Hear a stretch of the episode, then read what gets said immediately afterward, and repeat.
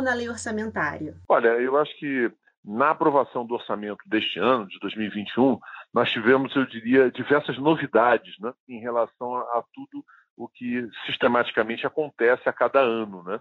Nós tivemos o, o problema do cronograma, é? nós estamos aprovando o orçamento agora em março, né, no final de março, o orçamento será publicado certamente em abril, e é um dos últimos anos, mais, dizer, um dos prazos mais tardios de aprovação do orçamento desses anos.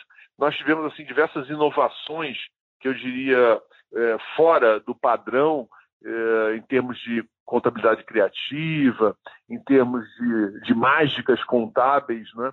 Que certamente acabam fazendo com que o orçamento fique deformado e de difícil execução. Que tipo de problemas econômicos e políticos a lei orçamentária trouxe para o governo? Bom, o orçamento foi aprovado de uma forma absolutamente deformada. Né? O orçamento não espelha realmente as finanças públicas para este ano. Né?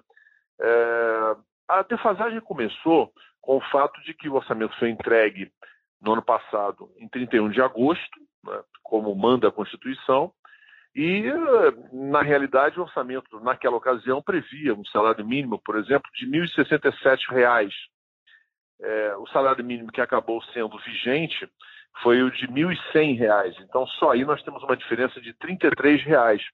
Cada real no salário mínimo a mais, isso significa um acréscimo na despesa de 360 milhões de reais. Não é?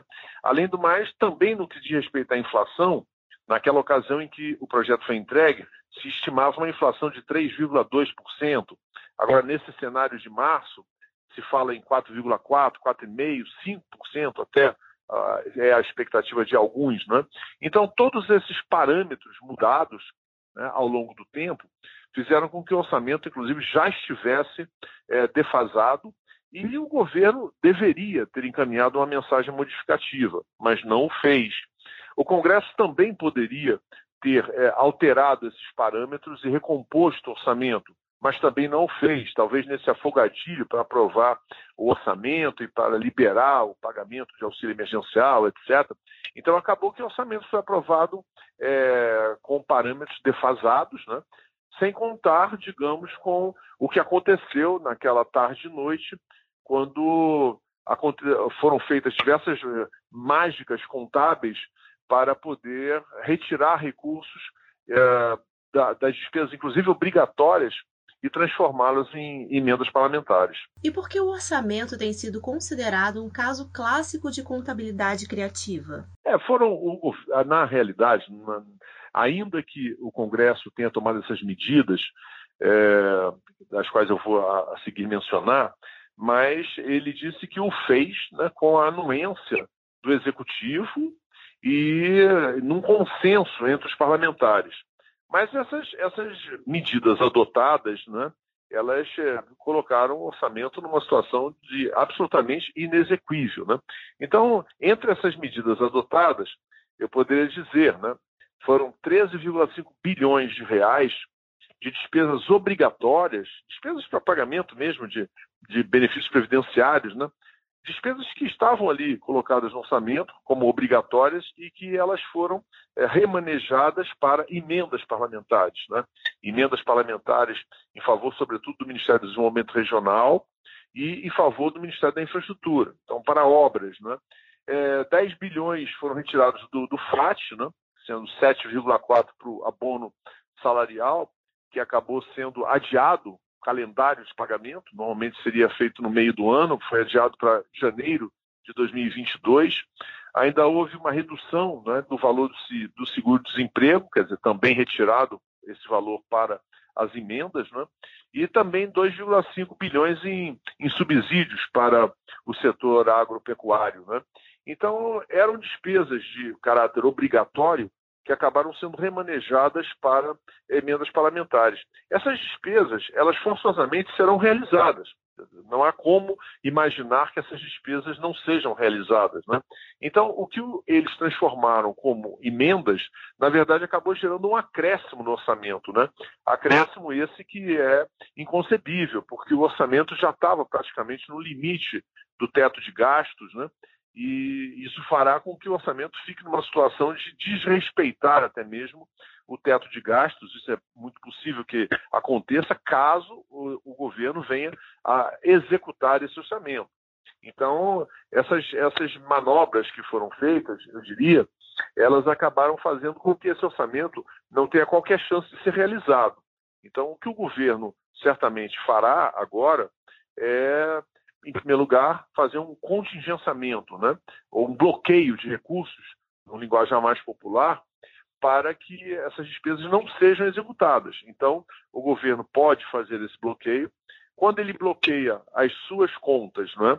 bloqueia os seus valores do executivo, ele pode também bloquear das emendas parlamentares, não é? Inclusive as emendas é, individuais e de bancada, ele pode bloquear na mesma proporção que ele bloqueou os recursos do executivo e as emendas do relator e emendas de comissões, ele pode inclusive bloquear totalmente.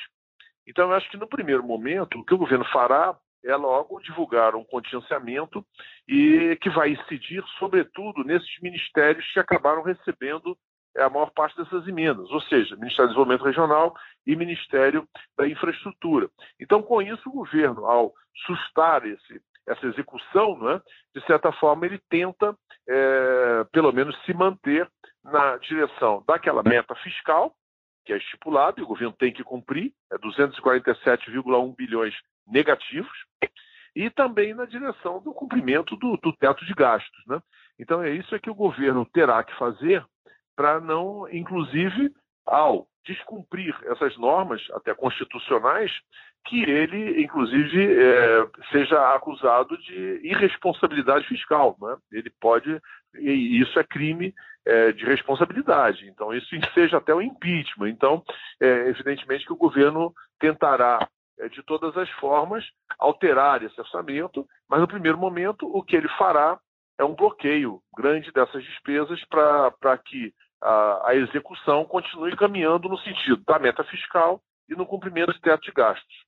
Na sua opinião, o que poderia ser feito para amenizar possíveis danos? Pois é, eu, na, na realidade, né, o que o governo terá que fazer, sem dúvida nenhuma, é um contingenciamento é, de 30 ou 35 bilhões, aproximadamente esse será o valor, sobretudo dos ministérios do Desenvolvimento Regional e do Ministério da Infraestrutura, que, foi, que foram os mais contemplados com essas emendas. Né? Foram 26 bilhões ah, remanejados para emendas e a maior parte dessas emendas para justamente o Ministério do Desenvolvimento Regional e o Ministério da Infraestrutura. Não é?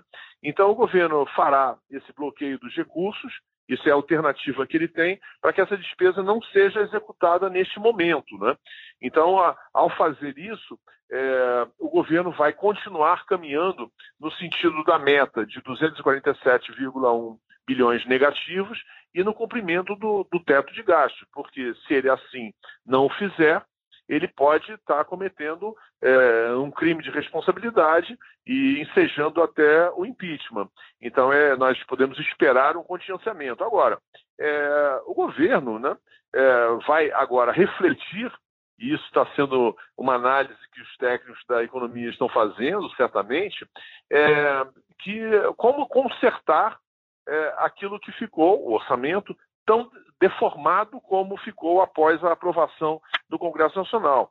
Então, alguns imaginam que o melhor seria ter uma tentativa de, com os vetos, porque o presidente pode vetar aquilo que tenha sido aprovado no Congresso, então, com alguns vetos, uh, trazer o orçamento novamente para dentro da realidade. Né? Mas outros uh, consideram que o orçamento está tão deformado que o melhor seria é, o encaminhamento até de uma nova proposta, porque daí seriam revistos, já começaram os parâmetros né, de inflação, que já estava defasado, os parâmetros do salário mínimo. Então, essa, essa envio de uma nova proposta, tecnicamente, talvez fosse assim, o, o melhor, mas, a meu ver, politicamente ela parece inviável. Nós já vimos declarações do, de um dos líderes do governo, Ricardo Barros, né, dizendo que o orçamento é este. Né? E, inclusive, o próprio relator, o Márcio Bittar, dizendo que esse orçamento foi aprovado e que ao longo do ano ele poderá ser ajustado. Né? Inclusive, até fez uma referência que a presidente da Comissão Mista de Orçamento, que era Flávia Arruda, né? ela vai estar agora né, é, como secretária-geral da presidência. Né? Então, com isso, ela terá até mais facilidade ali de negociar com os parlamentares os eventuais ajustes. Né? Então, com isso, eu imagino que a, a, a ideia do Congresso Nacional é de não recepcionar né, nem vetos, nem mesmo é, um, que dirá um novo projeto. Né? Então, eu acho que essa semana deve estar sendo intensa de negociações, não é? e talvez a próxima também, de negociações entre o Executivo e o Legislativo, para ver qual será a forma de tornar esse orçamento exequível, porque da maneira como ele foi aprovado, ele é absolutamente inexequível.